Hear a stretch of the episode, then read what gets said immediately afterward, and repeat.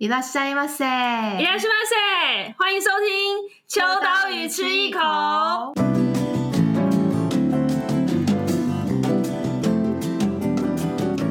嗨，大家好，我是伊娃。要那个最近就是上一集是那个，如果大家有听的话，上一集是那个鬼故事的特辑。然后呢，大家都说蛮恐怖的，但我觉得有个东西更恐怖，就是人生。 我觉得人生比较恐怖。然后，因为最近就是九月底要十月初了嘛，然后我们就是在想说，其实好像每个人在人生阶段到一个时节点，都会特别的多愁善感。我自己本身是秋天啊，我只要闻到烤肉味，我个对。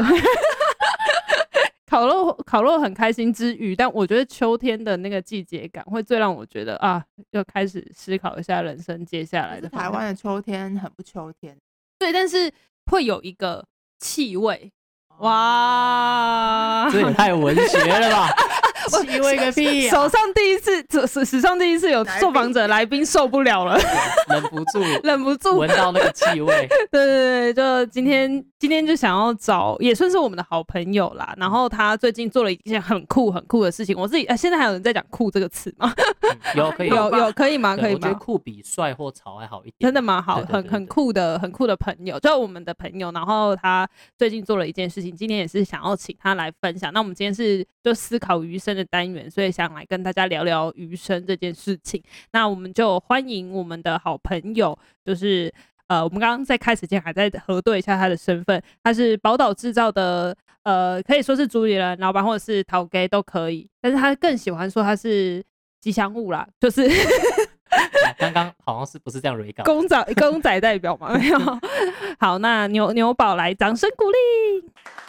Hello，大家好，秋道鱼朋友大家好。嗨，那哎、欸，牛宝可以跟大家呃介绍一下像你现在目前的工作吗？自己本身。哦、好，当然没问题。瞬间切入商商业周刊的部分。对，我其实就是在来之前有跟就是秋道鱼伙伴们有聊到说，哦，之前录的很多次的这些所谓 podcast 的节目，蛮多都是可能跟什么职涯教练啊，哦，行销攻略二点零啊这类型比较严肃的，然后想说。哎、欸，那今天秋刀鱼来的话，可能应该有不同面向吧？对对对，对，所以今天想说，我就尽力的轻松一点。对，好，那我呃，大家叫我牛宝就可以了。呃，我之前的工作哦、呃，是在那个就是女生的社群媒体，就是波波代理，然后担任行销长。那在那边呢，有做过很多蛮多，可能关于内容啊、社群啊、异业结合啊、线上线下，其实有蛮多一些专案的。那我在今年年初的时候，就是可能有思考了一些我可能人生的一些突破。跟这次的 podcast 有关，嗯，我想说人生可能可以呃有一些不一样的刺激啊，不一样的冒险，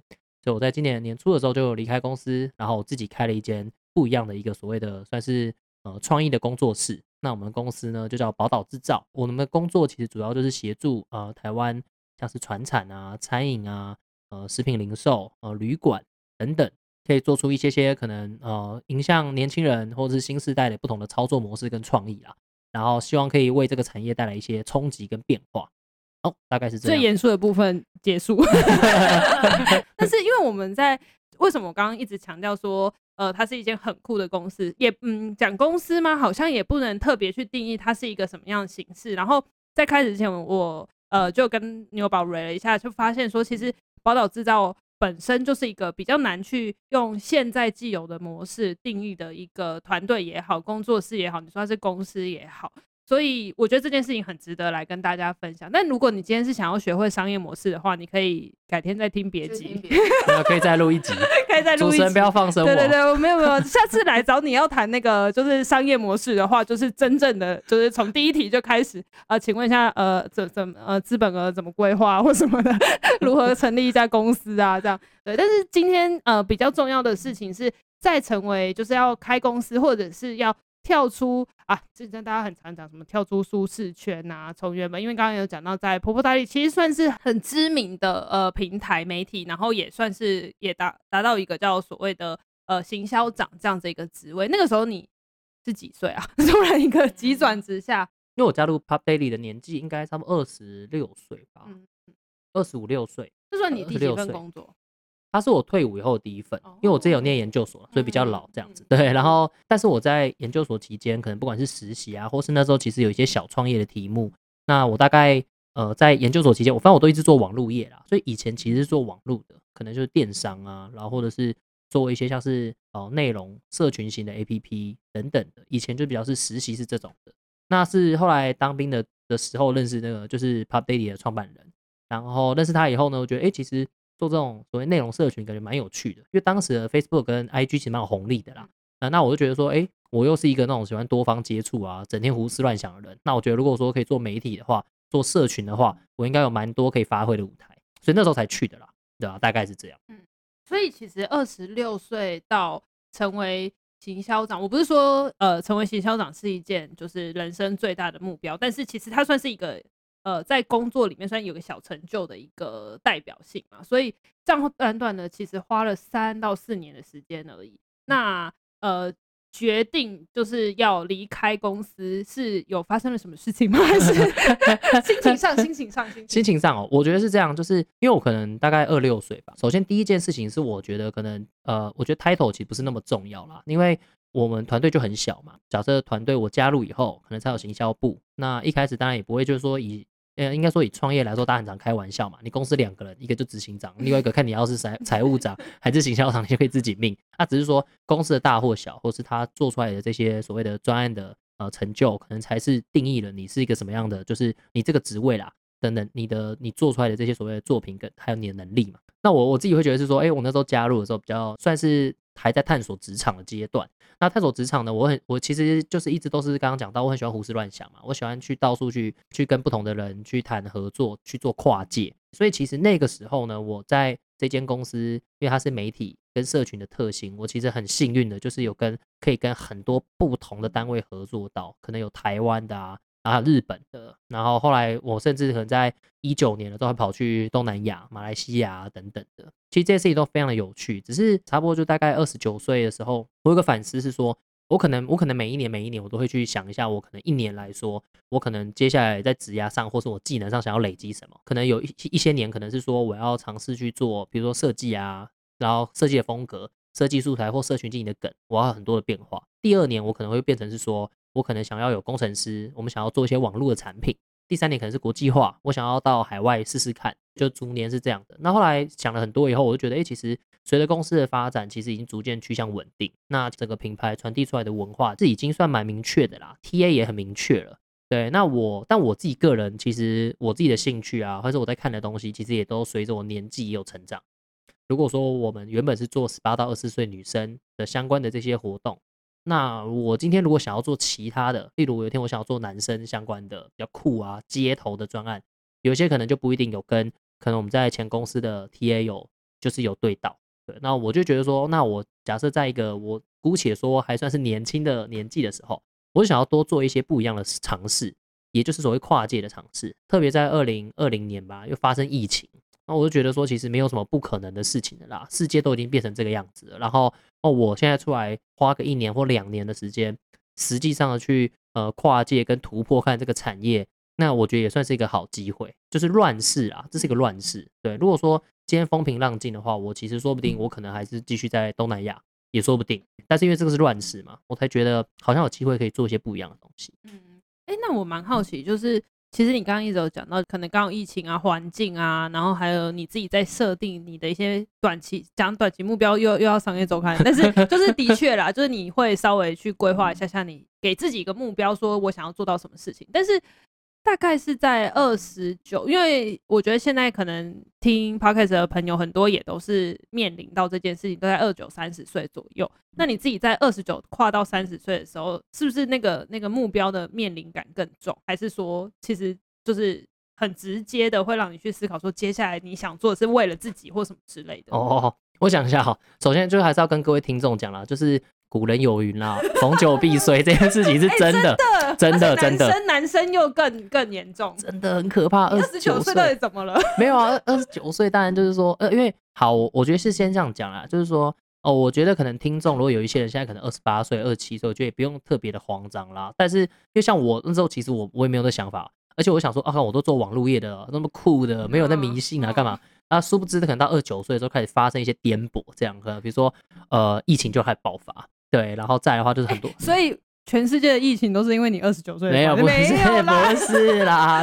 我怎么救世主？骇客任务新一代是不是？对，没有。但但是我觉得是说，好，首先第一个是外在环境就有种变化嘛，我会觉得哇，天哪！那很多我们原本在计划那些所有工作上的东西，全部都 pending。比如像那时候我们要国际化，那我基本上我还是从马来西亚，就是又又就等于逃回台湾嘛，对啊。然后想说哇，原本要不。本来想要做一个人生的规划，是想要在海外工作的这种东西就泡汤了。那泡汤以后呢，就又回到就在台湾，然后开始接台湾不同形态的专案，也都是过去没有的。但是因为随着疫情总是很多变化，那不管是你跟台湾的客户去对接一些专案的落地，就很多的不顺遂，对啊。然后再加上那个时候我因为疫情的关系，我还有什么自律神经失调大爆发的焦虑症，然后我整天就呼吸喘不过气来。那我就我那时候常常每天都在想，说我到底二十九岁到底得罪了谁这样子，然后然后那个时候再加上，就算你自己不这样觉得，但是外界总是会时不时会有一些人关心啊。那你其实有时候你去外面聊，然后他就说，哎、欸，你看起来好年轻哦，你几岁？那你讲说哦二十八岁，大家说哇很年轻呢。那讲三十，嗯也差不多喽，就这个人对。他那样说，对，你就觉得我中间不就差那一两岁啊？结果为啊为什么怎么就有这个差别心？对，他就这样嘛。所以就说呃世俗的观感，那就是会有一个像这种三十岁的这个坎。啊，所以那时候有时候我就想想，嗯，好像真的有差哎。到了三十以后，外界人看你的眼光或多或少啦，就是会稍微再严肃一点点。对对，大概是这样。你自己觉得嘞？你自己觉得你的二十九，因为像我每次都会觉得说，呃，二十九到三十之间很啊，大家都会说那是一个转变或是一个康展，可是没有人告诉你说啊，这个零点零分零零时零分的这一刻起，你就是三十岁。可是你自己觉得二九跟三十的。最大的差异是什么？你自己不是外界眼光哦，是自己。嗯、我自己外界差异哦，扣除掉新陈代谢这一部分，还有喝酒宿醉，隔天能不能够缓解？哦，我觉得这些其实都是蛮痛苦的。跟各位就是听众讲一下，如果要喝酒的话，尽量趁年轻多喝啦。你大概三十岁以后，你的量就稍微少一点。对，但我觉得是这样，就是我觉得心态上有最大的不同，是因为以前应该说，我觉得其实我人生在三十岁有一个。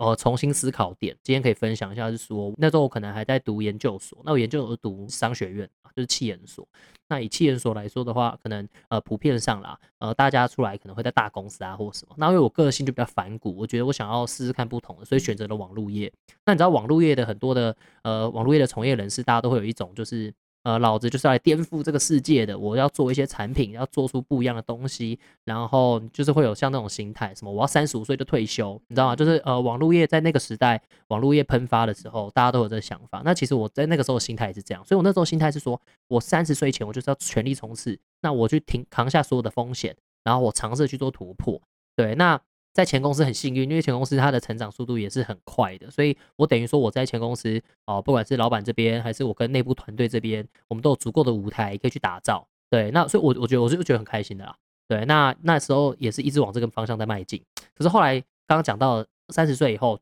在三十岁那个 moment，二十九岁遇到这些困难，三十岁那个 moment，我想的就是好像可以该为自己。负责跟做些什么？那当然，我会觉得是说，其实其实我们在做很多的东西都还是很好玩，但是就是我可能转换一个身份，我转换一个思维，可能尝试做不一样的东西。所以我那时候在那个 moment，我其实就已经在想的是这样，就是什么三十五岁退休这些事情，这种制式化的这种心态，我就把它收回。我觉得好像不是这样的。然后当时我还有另外一个刺激，这样讲起来有点浪漫了，就是说，就是二十八岁、二十九岁的时候，我就是因为每一年的年底就是会有机会到海外，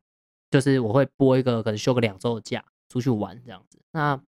那个时候呢，我就去夏威夷，然后纽约这样子。然后我到了国外以后啊，我看到国外的世界，就是说，哦，就是台湾人真的很很拼呢，你知道吗？就是不是说在不好，但是台湾人好像把你的人生很浓缩在工作非常多。可是你在夏威夷或什么，很多他有一些老板可能就开一间非常帅的一间咖啡厅，他他终其一生可能就开这个。他可能年轻时可能是一个什么工作者吧，三十岁或四十岁开了一间咖啡厅，然后咖啡厅又超帅，然后可能开在海边，还有可以冲浪。这么帅，那我那时候就觉得说，哎、欸，其实人生真的超长的，好像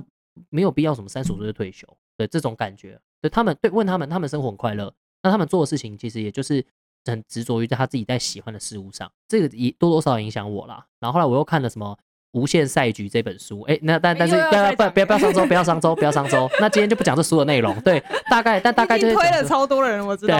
但但但我想讲的是说，就是说，好，如果你人生啊是一个，就是你你的你的人生你的视视角啊是很长期的，对不对？你就不会那么特别琢磨于说什么三十五岁退休。那因为你以三十五岁为退那个退休的为基准，你会做很多决定都是很短期的。比如我这份工作我薪水要年薪要超高，然后我现在我今年我就要干嘛干嘛这样子。对，我要赚到超多钱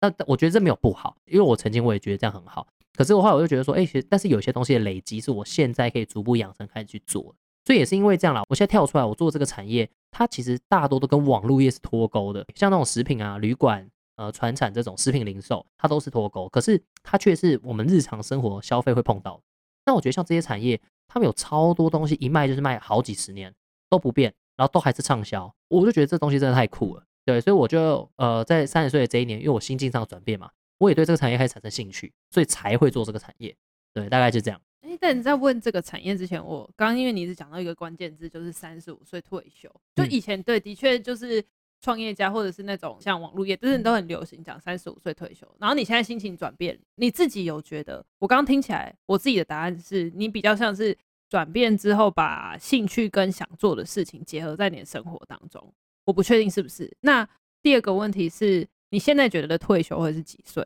哦，就好，那那答案是，我就现在就想退休了，没有，就是就是创业前可能觉得说三十五岁退休，就刚讲那么多，想说三十五岁退休太太太就太早了，应该要再多点累积啊。一创业的那个 moment，然后创业了，现在已经半年多了，现在每一天都想退休，觉得好累哦，人生好累啊，怎么这么多鬼故事这种的，然后就啊，好像现在就可以退休就好，没有了。但但是我觉得就对，的确就是我会愿意说，我着眼在比较长期，我会愿意花几年的时间，我去做一些，我我可能花比较长的时间做一个作品，那这个作品它又可以足够长开一段时间，那我们把这个作品一直持续的灌注新的能量，然后让它让它可以更酷，或者是可以经营的更久，这是我现在想的想法，对啊，因为以前我们可能花一个月的时间或一个半月的时间，我们谈了一个业合作，做一档线上的 campaign，风风火火两三百万的营业额，或者是。哦，好几十万人进去看，那这个活动一结束的那个 moment，你就要开始规划下一季。那我后来我觉得说，哎、其实像网络业啊，或者是我们之前做行销设计，这么多优秀人才嘛，同样的能量如果注入到，例如说我们开一间店，或者我们注入到做一个食品零售的包装，上在全联，说不定一卖就是卖个几年，那说不准啊，对啊。那我会觉得说，哇，如果这样很酷，以后大家带着朋友到大家逛街，还跟他说，哎、这我做，那我做的，这样，我觉得这是超酷，而且它可以摆很久。所以我那个时候的我的想法才会有像这样的改变。那至于说何时退休或什么，我现在心里在想的事情就是就不是那么重要了。但是要确保是说，呃，我现在跳脱网络业以后呢，我们现在做很多的事情呢，某种程度上它是可以获得足够的累积，而不是好像就是整天跑来跑去，啊，好像不知道忙什么这样。这样这样好像就不太对。就是呃，从网络业到实际的宝岛制造在做的比较是呃，讲白就是线下或者是实际会导入到产业里面。你觉得现在目前创业了半年，你自己觉得你现在目前的工作上有没有什么呃，可能你以创业前完全没有想过的事情？当然不是什么呃核销啊、什么提案啊、什么这种，我是说以身份上的转变上来讲的话，就是最想不到的事情。哦，最想不到的事情，我觉得就我我开始创业以后啊，我会发觉是说，其实呃，原先我们从外界看，以前啊，我我觉得可以先讲一个梗，就是说以前呢，我们可能在媒体业的时候。那其实跟我后来创业的这个思维有关啦。我以前在媒体业，那我接收到呃可能需要报道或者要做活动的时候呢，商品通常已经确认完了，全部设计完，全部都弄完了，然后文案也都写好了，素材甚至都很多都拍好了。对，那有时候我看到我都觉得啊，好像差一点。哎，对，因为做媒体有个好处，是因为你不管是你自己写也好，你自己看也好，或者是你可能公司内其他的伙伴会做那些内容也好。你会在一个很很浓缩的时间内看到超多东西的，所以你的资讯量其实是非常充沛。所以在这么充沛的状况下，以前我们都会看久了，其实你会产生一种直觉，就那种直觉就是说，我知道，比如现在甜点流行什么，然后咖啡店流行什么，哪里哪一个城，像比如我们到现在我们都还在聊说，例如像嘉义啊、屏东啊这些东西越来越火嘛。对，可是这如果在我们媒体的话，我们会觉得这件事理所当然。可是外面的可能不见得，因为他们平常可能不一定有看这么多东西。那个时候对我来说啦，我觉得在媒体的时候，我们就累积很多像这种直觉跟这种所谓的呃视角。后来我我就因为这个关系，所以我后来就觉得说，那如果说我有机会参与商品制造第零期，那我是不是有可能我就会把这个东西先告诉了客户？那有一点像是以终为始这样，就是说你终究知道说现在年轻人喜欢什么，所以我们就回到了第零期开发，告诉他们。要把东西做出来。那你后来说创业半年看到什么，就发觉这件事超难，因为因为有时候不是你看到的问题哦，是你看到以后你要带着客户一起看到。就是我们常会讲说，相信所以看见，跟看见所以相信，对不对？像我觉得做网络业的人或什么的，因为网络很多东西都是很多东西都你要自己动手做啦，所以通常我们都会讲相信所以看见，因为你相信嘛，对，你相信说未来的世界可以不需要有人类去帮忙打扫啊，或什么，所以你就做机器人这样。你相信这样子，那所以你会尝试去做这些。可是，可是我觉得现在的，比如说我们现在的客户群，很多是看见所以相信。你可能会跟客户讲说，我有一个伟大的想法，他们都会吓到，想说你们 我不要我不要大胆的想法，我不要伟大的想法这样。可是你就是会尝试跟他们讲，那可能有些人在那个 moment 他其实感受不到，你必须要可能先跟他们做一些逐步逐步的累积，先做一些小的累积这些小战功。他慢慢的信任你，也了解说原来是可以这样做，才会有可能做到你想象中真的是你我那时候理想中的类似以终为始啊，就说现在年轻人喜欢这个，所以你要这样子做。我发觉啦，就是在这个产业这样的一个转变以后，其实在前面的这些所谓的说服这样的提案，然后还有去累积这些小战功的这件事情，其实就比以前更显得重要。那像以前在媒体业的时候，很多人是相信，所以看见这种人种。所以你通常你只要跟他喝个咖啡，跟他讲说，哎、欸，我跟你讲有个大胆的想法，就是我们要做一个什么猛的，大家就哇，这太酷了吧，好，然后大家试算成本就可以下去做。那即便是，然后大家都是做出来再看这东西有没有成，大多是这样。那可是，呃，我觉得现在我们服务的客户就比较不是这样子。那这是我觉得一个在心态上跟经手专案上一个很大的转变。比如说，我现在准备的提案数跟撰写的那些所谓的专案的那些文件数是比以前多超多的，因为我必须要从算是从零开始。跟着他们一起累积，然后帮助他们去看到说，原来这东西可以这样子玩。对，他们单看其实也看不懂，你必须要先解释，对，然后跟他们一起交流，然后慢慢的把这种类似一些 know how 带入到他们产业，他们才会觉得有一天终于看懂。所以我觉得前期的累积，就我我觉得到就算是这半年好了，或是一年，即便是我们有一些专案都落地，但是我都还在累积这一段，因为还是很多人或者很多的呃品牌这边都还在观望，对吧？事实上是这样。那我可以请你举个例子，你可以举一个你执行过的这种比较传产，或者是这种导入一些其他外界想法，然后以至于让它有所转变的一个案例。不一定成功啦，但不成功可以讲吗？还是可 以？就是你你你可以分享一个实际的状况吗？哦，我想想看哦，哦，就是像比如说我我我觉得可以举两个啦，因为有一些有些案例还是有落地嘛，因为像比如说。像我第一档的专案其实跟兴业台菜合作，那我觉得是我是非常幸运啦，因为嗯，兴业台菜那个时候是跟有点像是跟他们的所谓的老板们，然后还有像思源盐呃思源盐酥鸡的老板，然后 4foodie 这些就是我们算是在圈内的朋友们，我们是有机会一起有这个比较是开放式的这个这个讨论，然后聊完以后，他们想要尝试做个新的品牌，那其实你们看到就是说。我觉得在这个产业里面，呃，有一件事情就是没有什么事情是理所当然的。你你可能觉得新业台菜可以做个四十年或什么的，那可能或许大家会觉得说，哦，那新业台菜是个老字号啊或什么的。但其实你开始跟他们合作以后，你会发现，其实人家会可以经营到那么久，其实他们他们很厉害的地方。那当然啦，就是在这个时代，也的确有更多更厉害的品牌，他们以台菜的姿态，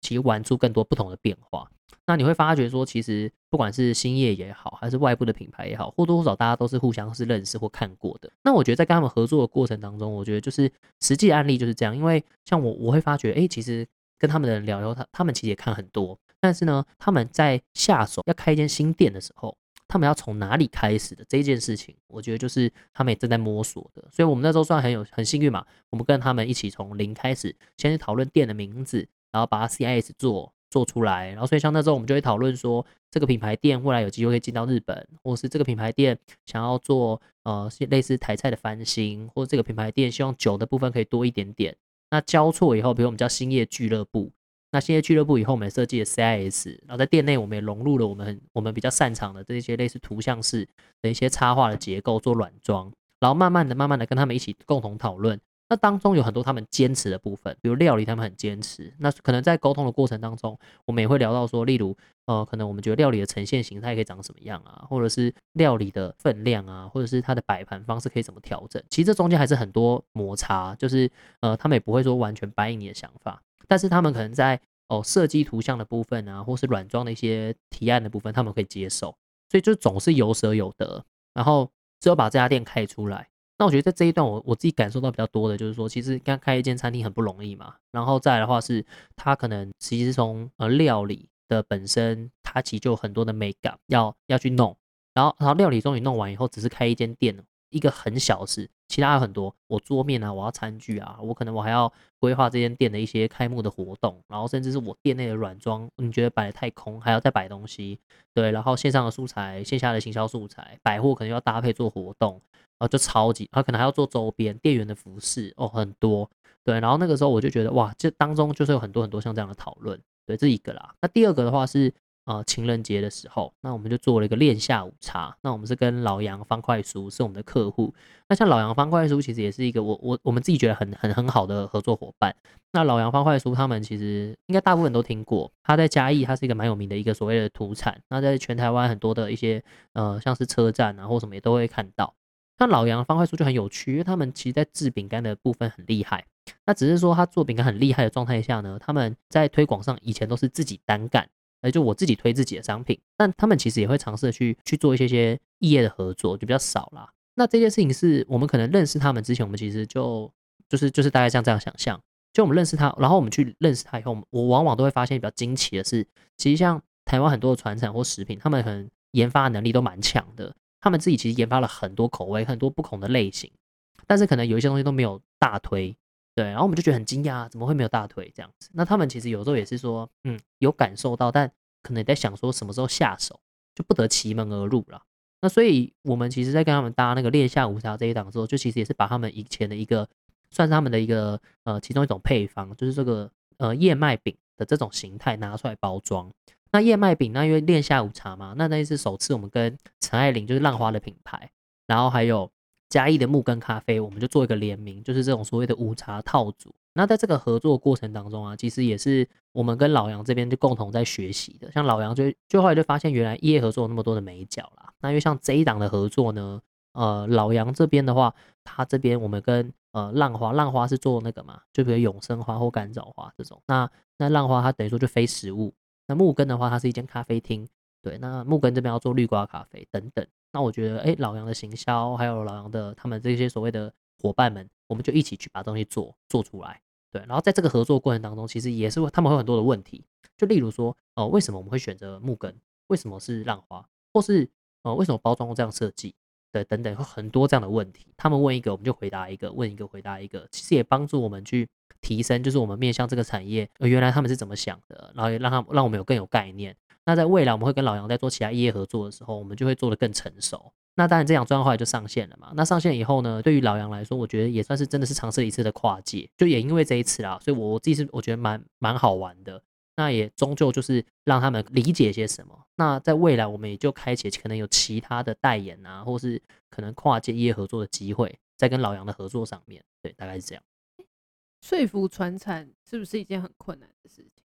嗯、但你比较多都是跟。新一代、二代、新一代或二代，我觉得其实是，我觉得都是交流啦。因为我自己看到的话，是因为我们现在的合作伙伴有两种。那第一种的话，可能是他们的接班人。那接班人呢，他们可能过往啦，他们的思维可能也是比较创新的。他们可能不见得从小就在家里一直帮忙。他们有有些人可能是在国外待过啊，或者是呃，可能在也做过不同产业的工作，所以他们其实本身看待家里的这个这个所谓的经营方式，就有新的想法。那我觉得这种就很赞嘛，因为这种事情就会带给我们，就是有更多的机会是可以去做出变化或创新的。那第二种的话，就是现在我也发现有一些些传产，或是有一些这种类似像这样产业的呃客户呢，他们已经开始招募一些专业经理人。他们可能过往跟我我的经验可能类似，比如说他们可能来自 agency 啊，可能来自媒体啊这种，他们可能都从那边来到他们这个公司上班。那像这种。所谓这样子的经营的工作者呢，他们的想法跟逻辑其实不太一样，他们就会向外去找一些合作伙伴去做外包，呃，因为因为可能。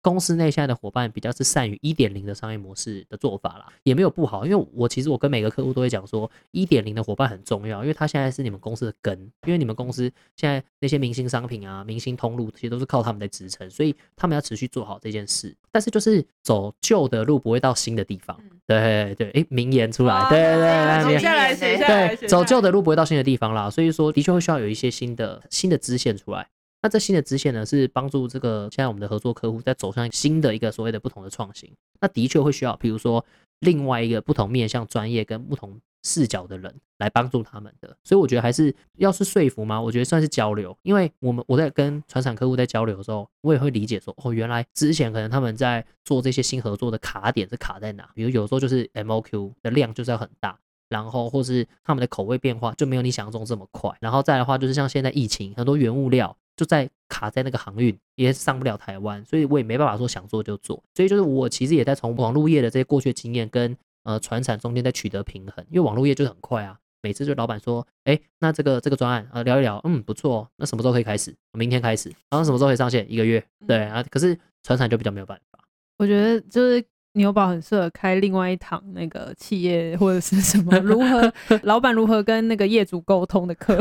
好，麻麻烦帮我把这个备份到商业周刊。对对对，系列开一个专栏这样。但因为今天是思考余生嘛，所以还是想问一下，你觉得虽然才半年，但是做这个跳脱原本的工作出来创业这件事情，我都觉得我的人生每一步，我自己都觉得是一个当下的选择，就是我不会觉得后悔。嗯就是就算错了，我还是觉得那是我当下的选择，我也不会想要去改，因为因为有这些选择才会变成现在的我。嗯、那对牛宝哥哥，等一下，喂，哎、欸，他才明明我小，喂，装年轻，喂，好，你你你觉得这个选择对你来讲是，我不会问说是好还是不好，但你觉得这个选择在你人生当中占有什么样子的分量吗？我我觉得哦，我觉得其实做宝岛制造这间公司的话，对我来说啦，在成熟度跟看待这个就是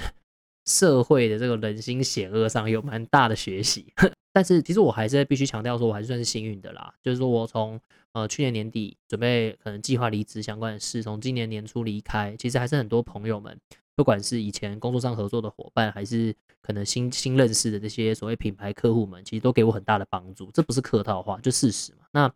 那我觉得他们很多人都会讲说，哦，我跟你讲哦，你创业这件事情算是你可以看看尽人生百态最快的方法，对，因为你可能你之前在大公司，你有大公司的名片嘛，那所以你你以名片来说的话，你几乎所有人看到你都是看到你背后那块招牌，不一定是你个人，但是创业开始的那一天，很多事情就是你都是从零到一自己打造。那在这个 moment，你会看清蛮多事情。我觉得实际上是我当初我当初听听啦，那我也我也觉得是说，嗯，想想当然我一一定会觉得是说，这一定一定难免的嘛。那实际上现在走过半年了，我觉得真的很多，就是这种 心酸血泪，也呼应到刚刚开始的时候，啊、嗯，那个伊娃这边有讲到说什么什么什么鬼故事嘛，对，那商场鬼故事很多，但我可能我自己至少在三十代三十岁初的这个年纪啊，我就先经历了这些。那未来我就算创业失败，再回去上班，又或者是我可能未来有新的题目在做，这些东西都会是我自己先前就已经先有的经验。所以像前辈都常会说，你越早失败越好的原因就是这个吧，因为你这些你现在做的这些挫折，你现在的人生的成本没那么高。但是如果你可能假设是五十岁或四十五岁的时候，你突然受到这种挫折的时候，你可能你如果在那一天才受到这种挫折，你可能你的打击会比现在大更多，因为你的包袱更多。那对我来说，我觉得现在就是。老百姓命一条，我就跟你拼了，对，然后，然后就是我，我反正我就做嘛。那这个这个产业现在很多不同的客户嘛，那如果说呃一些专案提不下来啊，或是受到一些委屈什么的，那没关系啊，就好，大家呃，修都会丢，修来来，不要不要这样讲，不要这样讲，我们就呃和呃和平下庄，对，和平下庄，然后我们再另外开一个 podcast 来讲这些事，对，没有啦，没有，对，VIP 限定，但但是就是对我来说啦，越早的失败其实越好。然后你的累积速度越快，所以我还算是算是感激吧。就是我在三十岁的时候就经历这些风风火火，这样。那坚持下去的信仰是什么？我们这边的那个气话写说是不是女友的力量，还是喂？绝对不是啊！你这样回去活、活得了命吗？那这段这段帮我剪掉，不准剪，放在开片头。但但我觉得我觉得是哎、欸、好，这怎么怎么感觉好像又变成了一个什么男女的那个爱情题目？就是我很感谢女朋友支持啊，对对对。但你真的你的力量是什么？呃，我我这样讲好像我这样讲感觉好像是有点高傲嘛，好像也不会。就是我想讲的是说，其实我创业一直以来也没有什么坚持不坚持，因为我觉得虽然痛苦啦，但我觉得还是蛮好玩的。然后我觉得现在的确受到一些挫折，也还不足以把我打败。那我只是说，因为我个人的个性就是我很多自己喜欢做的事。我即便到到刚刚我们在录 Podcast，我们都还在聊开玄物店的事。这个年、欸、怎么先讲了？我们还在聊开玄物店，还还有什么？就是你知道很浪漫的想法。那。我我我始终还是会觉得说，开咖啡厅怎么了吗？没怎样啊，我就喜欢喝咖啡，开一间咖啡厅这有什么不行？啊，开选物店有什么不行？呃，重点是你真的你喜欢这件事情，你喜欢的话啦，我觉得创业就是这样，因为你创业会遇到很多苦的事情，那你你唯一能做的就是说，你起码你确定你在做的事情是你喜欢的，这你唯一可以自己守住的。那所以，我对我来说，我个人兴趣很多，我也我也觉得蛮不错，就很多朋友会来找我，他们很多创业题目，所以对我来说，我始终我都还是觉得，哎、我会坚持坚持的原因，就是因为首先第一个当然是宝岛制造的伙伴，他支他还是他们支持我嘛，对，所以即便是我们的很多客户啊，或是我们很多专案都非常的累，但是他们都还是持续的会跟着我一起去输出这些作品。那我觉得这第一个，那第二个的话，当然是说就是还是有很多的人来找我去做一些不同的跨界。其实坦白说，很多业主来找我的时候，我都吓到，想说，哎，我我何德何能？你们怎么会想要找我？可能业界有更多更好的选项啊。其实这些都是支撑我的，因为基于这些信任吧。所以对我来说，我就会产生一种哦比较乐观跟积极的心。那当然我兴趣有很多，我能做的事情很多，想玩的事情很多。现在可能都才刚开始，所以对我来说，这一切就是形成我现在创业的这个动能吧。那你的终极目标是什么？终极目标开一间咖啡厅吧。没有啦，但我终极目标很多啦，不同人生不同阶段有。但我可以先讲一个，但是就是可能大家像我我我那时候也跟我创业的伙伴聊这件事，就是我的人生目标很多，常会变，对。但是有一个是我觉得很不错，就是因为我喜欢旅游啦。那我其实如果可以，在我钱都没有完全没有受限的状况下，但第一个我想要开一个 hostel，很酷的 hostel。然后那个 hostel 里面呢，就是呃未来台湾如果越来越多世界各地人来旅游，然后都可以来住 hostel。那然后呃 hostel 的风格很酷。那一楼呢，一楼二楼。可能复合式的空间，可能会有咖啡厅、有餐厅。那我咖啡厅跟餐厅一定是要做到很专业，然后让很多人会专程想要来去体验。那再就是二楼可能有选物店，那这种选物店呢是很酷的，就是我我这些我现在身旁这些很酷的朋友们都想要来这边找我串门子，跟来逛，跟买东西。那我想说，我就想我的梦想啦，最大的梦想大概就是开一个像这样的店，可以把很多有趣的人汇集在这边，这样。这是我自己人生的梦想。那再另外一个当然就是去，可能去夏威夷开火锅店，去去夏威夷开火锅店，因为夏威夷，因为夏威夷真的太赞了，对。而且火锅店可以开开价开很高，喂 喂，对，我用太好了太好了，用台币直接标上美金的价格在这里卖，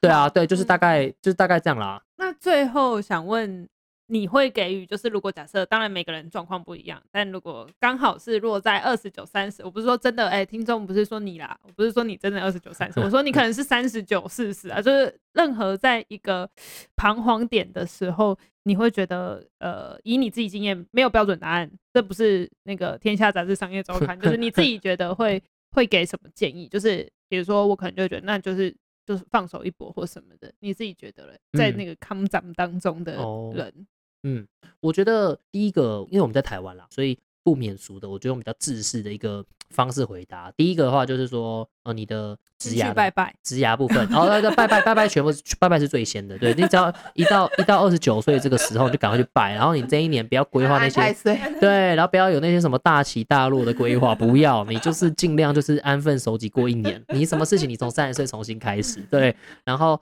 我觉得第一件事情是职涯想好好想一下，毕竟一般人来说，假设你二十二岁开始工作，那你你可能你到三十岁，你中间可能已经你已经工作大概五到八年，因为有些人肯定研究所嘛，那可能五到八年这样。以这个年纪来看，很多人可能已经会觉得你可能是一个呃具有相当工作经验的人，他会用这样的方式看待你，所以你可能就要先思考一下，哦，你在职涯上或是专业上的累积现在够不够嘛？对啊，因为不然你到了三十岁以后，就像我刚刚讲的，其实这个世代啊，很多很优秀的年轻人会一直出来。那你要跟他们竞争，你要你要先想一下，你累积的这些经验，哪一些东西是在你三十岁以后都还是有竞争力的？我觉得这是一个很核心要思考的事情。因为如果你你没有累积，你做的事情很容易会被取代的话，其实你到了三十岁会越来越辛苦。所以我觉得这是现实面第一个。但是其实从整个聊下来嘛，我我的我都我的思考人生都很长的。所以像很多人会说，三十岁能不能再去念个研究所啊？或我觉得 why not？你可以去啊。或是为什么三十岁就不能去什么 working holiday 等等？一定可以的啊，因为。对于老外来说，三十岁他们很很年轻哎。对于很多老外啊，他们